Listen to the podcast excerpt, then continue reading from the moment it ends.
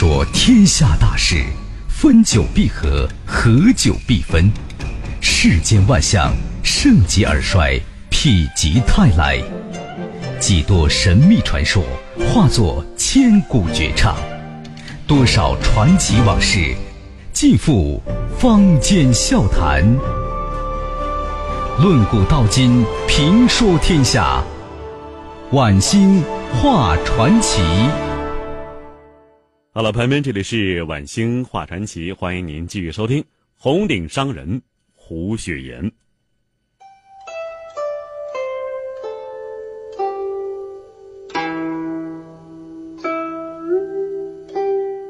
一八七四年，日本继两年前宣布琉球为其内藩之后，在这一年五月份直接出兵登陆台湾，又直接引起另一个同样重要的防御问题，就是海防。那么这一年呢，清廷内部出现了色防和海防两派观点的激烈交锋，两种观点的代表人物，一个是左宗棠，一个是李鸿章。左宗棠啊，在一八七四年十一月上奏清廷。直接道出了海防对于西征协想的影响。左宗棠进一步指出啊，如果沙俄不能够得逞西北，那么其他各国就不至于构陷东南。东则海防，西则色防，二者应该并重，而收复新疆则是燃眉之急呀。左宗棠的论点呢，显然更迎合当时朝廷的期望，但国库空虚的财政状况决定了清政府不可能同时打两场战争。色防海防之争的背后，是清政府有限的财政资源优先分配给朝中哪个政治势力。西征军的人数啊，两万人，万里行军费用浩大。随着西征的展开，兵源是不断增加，粮料的运输更是一笔极大开支，财政上能否保证就成为全盘关键了。左宗棠充满煽动性的政治观点能否兑现？更需要现实可行性的支持，他显然必须自筹到相当一大部分的西征军费。一八七五年五月，左宗棠被任命为钦差大臣，督办新疆军务，这已经反映出了这场论争之中清政府的倾向。尽管这场左李之争的表面始终没有浮现出胡雪岩的身影，但左宗棠之所以敢打保票，因为。他在十余年的交往之中，对胡雪岩的能力深信不疑。他把筹钱的事儿无比信任的交给了胡雪岩。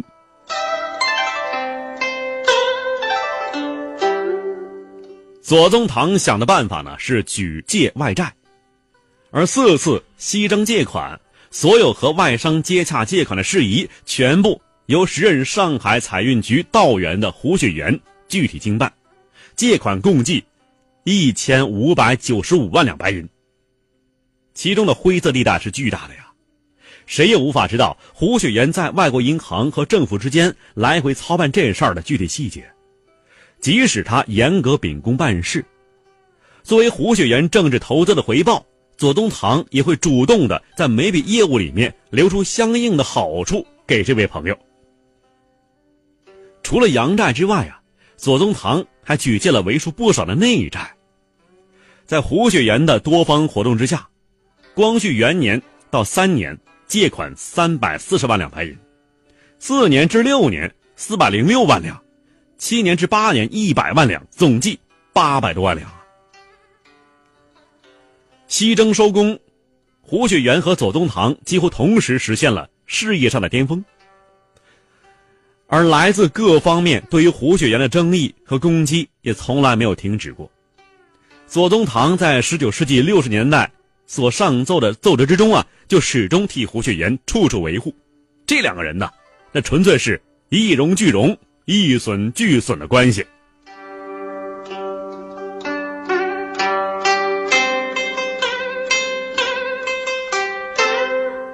有道是“月满则亏，水满则溢”呀。下面呢，我们就说一说这位红顶商人是如何破产的。胡雪岩的破产呢，和他的政治后台左宗棠到晚年实权旁落有关系，也和胡雪岩庞大而单一的资本大厦有关。高阳先生呢，在《胡雪岩传》的后记中说道：“胡雪岩是李鸿章与左宗棠争斗的权力的牺牲品。”虽然呢，这种判断的史料依据不足，但后来啊，盛宣怀和李鸿章的组合取代前者，则是事实啊。一八八三年以前，比胡雪岩年轻二十一岁的盛宣怀主持电报局，他不仅深得李鸿章的赏识，还注意联络和张之洞的密切关系，给张之洞的大冶铁矿补足了不足的大半资金。那么这一年呢，他督理天津海关，他挪用。荆州矿款，来集资他的电报事业，在李鸿章的力保之下，未被降职。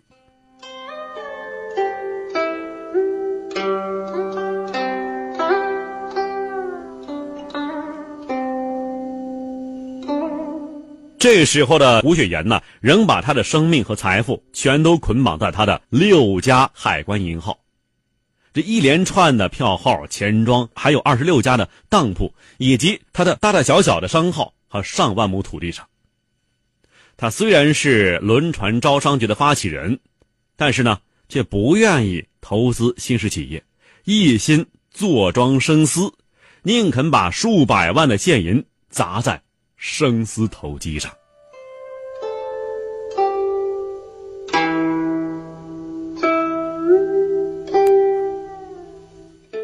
一八八二年，阴历年关，丝价大跌，一半丝商推迟结算，金家记等大字号破产，胡雪岩再想邀集商人将当年的金丝再次收进，以迫使洋商屈服，结果怎么样呢？无人响应。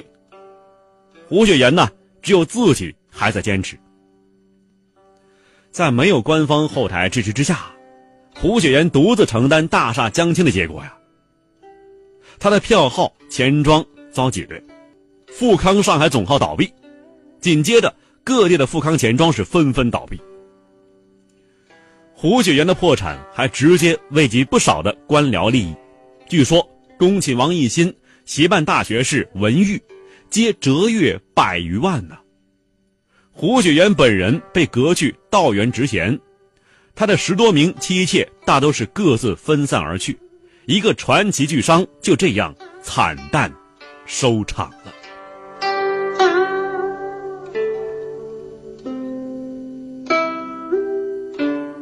一个王国的灭亡啊，固然跟外界原因有关，但是也和自己的内因息息相关。胡雪岩富可敌国。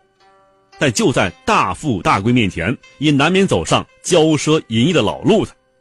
他的自取灭亡也怨不得谁。那么接下来呢，我们就讲一讲胡雪岩的生活轶事。胡雪岩呢，拥有资产近三千万两白银呢，田地万亩，事业有成的胡某人呢，显露出暴发户的浅薄和荒淫。他在生活方面是极其奢靡，处处显露出那种趾高气扬的神气。《胡光庸传》记载，他是大气园林，纵情声色，且居豪奢，过于王侯，奢侈淫逸，大改本性。他耗巨资营造的庭园被誉为江南第一豪宅。另外呢，这胡雪岩呢酷爱女色，经常在街上寻觅美色，看见有姿色的美丽女子。就请人说和，身价再高也不计较，而且呢还会给女方的家人安排好差事。他仗着有财有势，把冒犯他的女子娶回家之后啊再休掉，肆意的侮辱良家女子。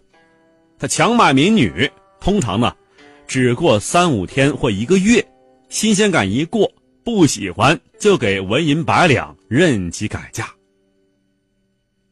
胡雪岩外传说呀。说他是杭州有豪宅，文石为墙，滇铜为砌，有的墙壁就是将那个细瓷碗呢打碎，搅成细末来涂抹，可以千年不朽。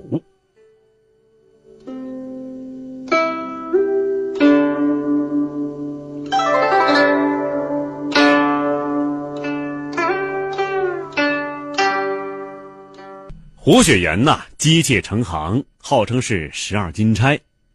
那么到晚上呢，侍女端上盛有各姬妾牙牌的银盘子，胡雪岩呢随手翻一个，侍女就按照牌子去叫这个姬妾来侍寝，就像皇上翻牌子一样。每天呢，何家大小还要陆续去上房恭请陈安。至于什么唱戏起伏、摆酒张宴，无不是穷极奢华。胡雪岩呢，聪明一世，在生意场上可谓是八面玲珑、如鱼得水，但是在官场上却是个低能儿，政治上很不成熟。他是不安官场规则，成为李鸿章排左先排胡。倒左先倒胡的牺牲品。光绪十年，胡雪岩这位纵横商场江湖、出入朝廷庙堂之上、权倾一时、富可敌国的一代巨贾，身败名裂，落的是倾家荡产，孑然一身，近三千万两白银的身家顷刻殆尽。看他楼起，看他楼塌，短时之间，事业家业俱毁。人间天堂地狱，如梦如幻般的演绎一遍，他在凄凉之中郁郁而终，终年六十二岁。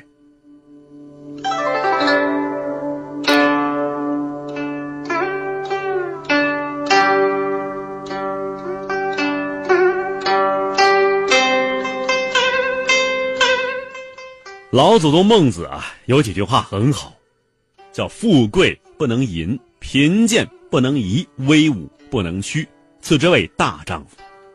这些话呀，在四海之中检验了两千多年，不出差错。那么这样看起来，胡雪岩骄奢淫逸，泡在交楼之中，沉溺于儿女之乡，严重违背了“富贵不能淫”这一点。这位戴红顶子的暴发户，他的所作所为不能称之为大丈夫，他的结局也是注定的。我们刚才呢说过了胡雪岩的十二金钗，那么最后呢，我们就说一说这十二金钗最后的归宿，从中呢，我们也能悟到人生的一些道理来。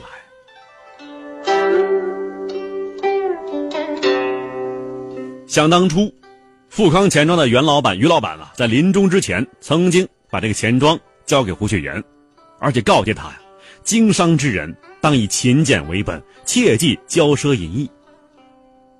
成为红顶商人的胡雪岩早把这事儿啊忘到九霄云外去了。胡雪岩经常自谓一不做官，二不图名，但只为利。娶妻纳妾，风流一世，此生足矣。因此呢，他对于称心的女子，不惜钱财，用尽心思，弄不到手不罢休啊。表面看起来啊，胡雪岩是财大气粗，活的是无比风光，但实际上。他的内心是非常痛苦和压抑的，他承受着巨大压力呀，他整日家夹着尾巴周旋于官场，身处于腐朽的封建官僚和财势雄厚的洋商之间，疲于奔命，穷于应付，一不小心随时就有灭顶之灾啊！也许呢，只有在风流场中，他才能找到轻松的感觉，才能找到一个红顶商人的尊严。胡雪岩风流的名声很大呀，据说有一次啊，胡雪岩经过一家衣铺，见到一个少女倚门而立，身材苗条，清丽可人。胡雪岩呢，便目不转睛地看着人家。这个女孩发觉之后啊，转身进屋，把门哐当关上了。胡雪岩呢，恼恨在心，便派人到女孩家中，对女孩的父亲说呀：“想买她女儿做妾。”这女孩的父亲一开始没有答应，胡雪岩呢就不断提高价码。当胡雪岩把价码提高到七千元的时候，女孩的父亲终于同意了。于是择良辰选吉日，大宴宾客，将这位女孩子娶进门来。酒吧入洞房啊，胡雪岩又是独饮一番，直喝的烂醉。他让女孩子啊裸睡在床上。又让一名女仆端着一只巨烛在一旁照着，胡雪岩将这个女孩前后审视，捋须大笑啊！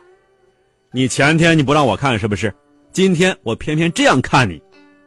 然后呢，匆匆离开洞房，到别处去了。第二天早晨，他派人告诉那个女孩啊，房中的一切都归你，你带着这些东西回家吧，去另外嫁人。那么这个故事呢，可能有一些传说成分。胡雪岩即使再风流，也不至于轻狂，呃，或者说轻率到如此地步。他一向呢，还有些是尊重女性的。但是啊，胡雪岩由于是贪色过度，中过一些美人计，这倒是真实的。而且呢，正是由于这次美人计，导致他失去了清理积溃和恢复元气的机会，为日后的失败埋下了伏笔。这是怎么回事呢？所谓是千里之堤，会于蚁穴。胡雪岩生意涉猎广泛，手下人员众多，难免有一些人呐是中饱私囊。他的危机首先是从当铺开始的。胡雪岩手下呀共有二十三家当铺，他发现当铺收入有问题，准备从当铺入手。于是他找到管理当铺的管家高向阳，让他去查。但是高向阳啊本身就贪污。这一贪呢，上百万两，让他去查，他能查吗？哎，关键时刻，他想到了自己颇有几分姿色的姨太太香雪，他利用胡雪岩好色的特点，派香雪亲自出马。这香雪啊，摆了一桌酒宴，胡雪岩怎么样呢？果然上钩了，在一番耳鬓厮磨之后，撤销了对各典当行的盘查，失去了一次大好机会。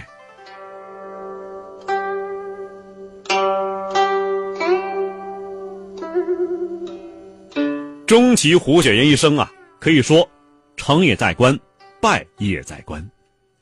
他靠王有龄发迹，后来呢又与左宗棠等大员来往密切，同时也自然得罪了左宗棠的政敌李鸿章，身不由己的深陷于官场斗争之中。可以说呀，他是在失去后台之后，成了封建官场的牺牲品的。在胡雪岩抄家前夕，除了罗斯太太。他的另外的十一个姨太太毫不知情，依旧沉醉在富贵乡里头。其中一个呀埋怨天气太冷啊，他心爱的金鱼死了两条；另外一个呢，打扮是花枝招展的，满头珠翠，争风吃醋，向胡雪岩是卖弄风情。见此，胡雪岩才叹道：“我的失败，就是从纳妾开始的。”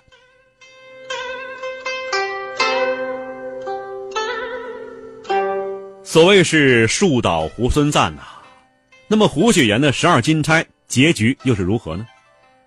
罗四太太是服药自杀的，其他姨太太以及众多婢女已经无法知晓了。但是在各种版本的胡雪岩的私密传记里头，其中有一本啊，或许更加接近真实。说呀，第二天黄昏，世龙带几个下人来到焦春园，走进园内，他神情慌张的。朝着那一群闲逸无事的小妾们喊道：“你们还不快走！官兵已经到胡家抄家了，马上来这儿。要是给官兵抓住，你们就会被卖为官奴了。”顿时啊，那些养尊处优的姨太太们花容失色，乱作一团，一窝蜂的涌上门口等待马车，各自逃生去了。紧接着，他们在各位姨太太房间里头搜出了多达几十万两白银以及各式珠宝。所谓是成由勤俭，败由奢，一切都已经太迟了。一场温柔富贵梦，一场超级财富盛宴，就这样草草的收场犹太人的经商智慧是全球公认的，犹太人经商与做人，都靠一本书，这本书叫做《塔木德》，里面呢有这样的写法：有四种尺度可以测量人。那便是金钱、醇酒、女人以及对时间的态度，这四种尺度有共同之处，他们都有吸引人的地方，但是却不可以沉迷其中。犹太教认为啊，人若不去享受神所赋予的快乐，那是一种罪恶；但如果过分享乐，同样也是一种罪恶。而对有些人来说呀，罪恶总是难免的。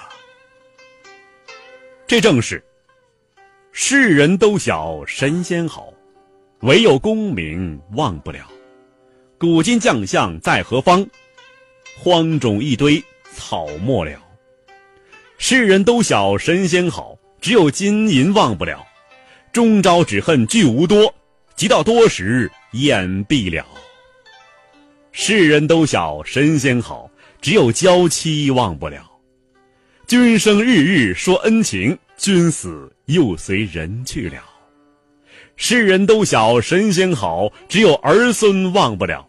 痴心父母古来多，孝顺子孙谁见了？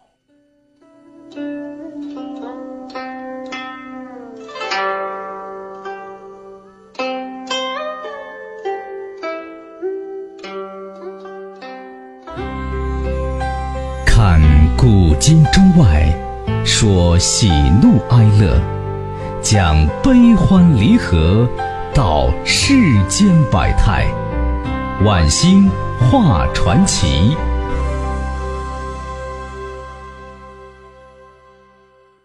听众朋友，四川新闻频率 FM 一零六点一，在子夜零点到零点三十分为您送出的晚星画传奇，今天就播送到这里，感谢收听。明天我们再会。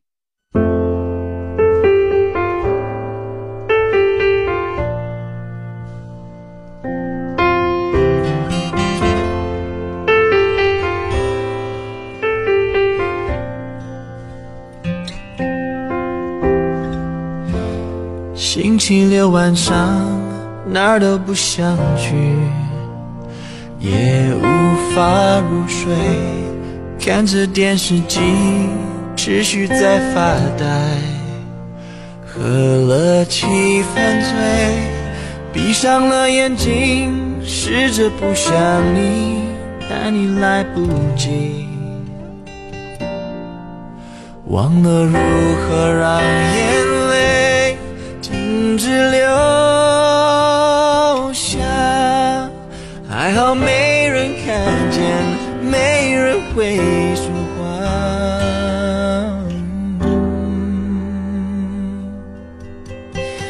星期六深夜，我想起了你，没什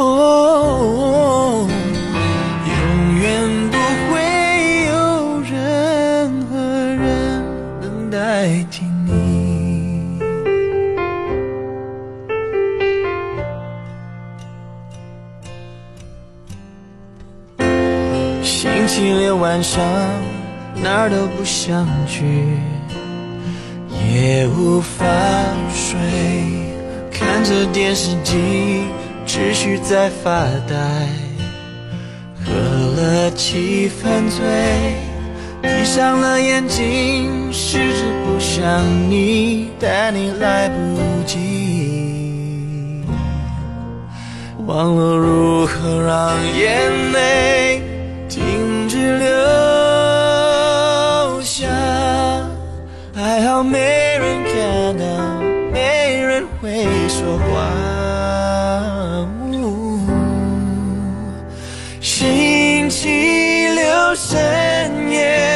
我想